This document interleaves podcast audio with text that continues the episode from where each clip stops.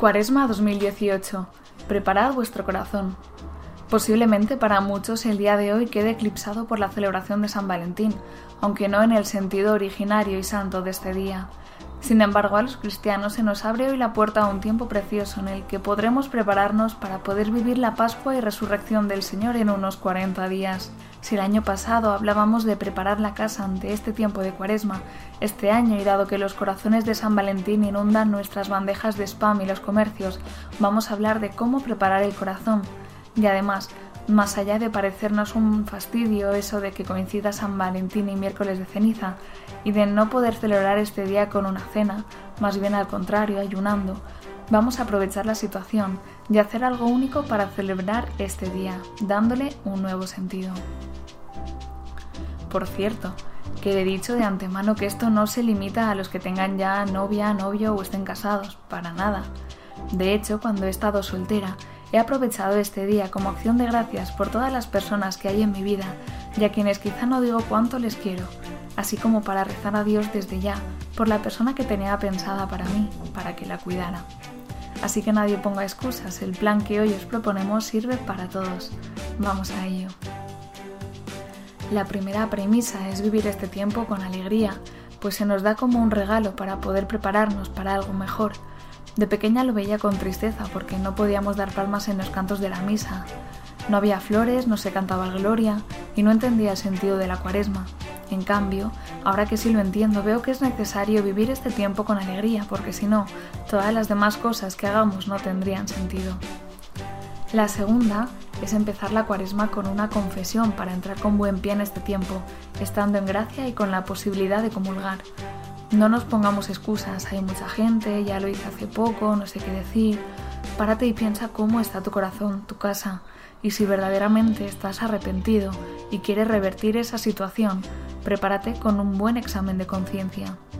Además, mi recomendación, y sabiendo que no todos tienen esa posibilidad, es empezar el día con la misa para entrar en este día y en este tiempo desde el principio que no sea una cosa más que acoplamos en nuestro horario de tarde si tenemos un hueco, sino que nuestro día se asiente en esta celebración.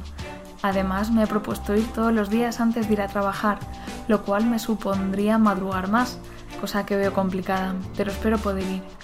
Y sobre la oración, seguimos rezando por teléfono todas las noches, así que continuaremos siendo constantes en esto.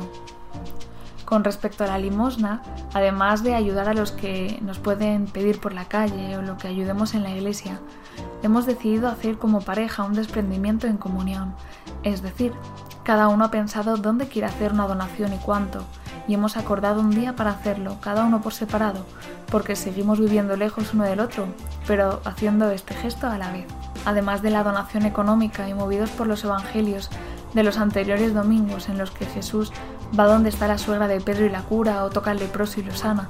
Hemos pensado pasar a la acción, hacer como Jesús, que no se queda inmóvil sino que se implica. Así que además de todo lo anterior, queremos dar nuestro tiempo y nuestros dones a los que más lo necesitan, bien con un voluntariado, ayudando en algún servicio en la iglesia, lo que Dios vaya suscitándonos y por supuesto, no limitado solo a este tiempo de cuaresma. En cuanto al ayuno, además de ayunar el miércoles de ceniza y viernes santo, de abstenerse de comer carne, vemos importante abstenerse de caprichitos, de cosas que verdaderamente nos gusten, y en mi caso podría ser el strogoffel, la mejor galleta del mundo. Además podemos en este tiempo no salir a comer o a cenar por ahí, compartir la mesa con amigos que quizá hace tiempo que no vemos o gente que sabemos que está sola. En definitiva, se trata de hacer algo un poquito especial y que tanto a nivel personal como a nivel de pareja nos va a ayudar a vivir este tiempo. Podemos desde ya en el noviazgo ser fecundos, dar fruto con nuestro servicio y entrega, con nuestra oración. Además, viviendo el día de San Valentín como hemos descrito, difícilmente se nos podrá olvidar. Seguro que tenéis muchas más ideas o que incluso ya habéis llevado estas a la práctica, pues estupendo, nos encantaría conocerlas y que paséis una feliz cuaresma. Nota de él. Como habéis visto, son muchas propuestas las que ella hace y es posible que vosotros tengáis las vuestras que ella os invita a compartir. Pero es importante comprender que hacer todo esto no es el fin de la cuaresma, sino solo un medio para preparar un corazón arrepentido y agradecido a Dios, que nos ama actuando en nuestra vida concreta. Por eso, si falláis en vuestras propuestas o os cansáis a mitad, no os preocupéis. Dios os ama. Volvedlo a intentar y no olvidéis que lo importante es vuestra conversión, es decir, convertir vuestro corazón y vuestra vida a Él, aprovechando la gracia que Él mismo os regala.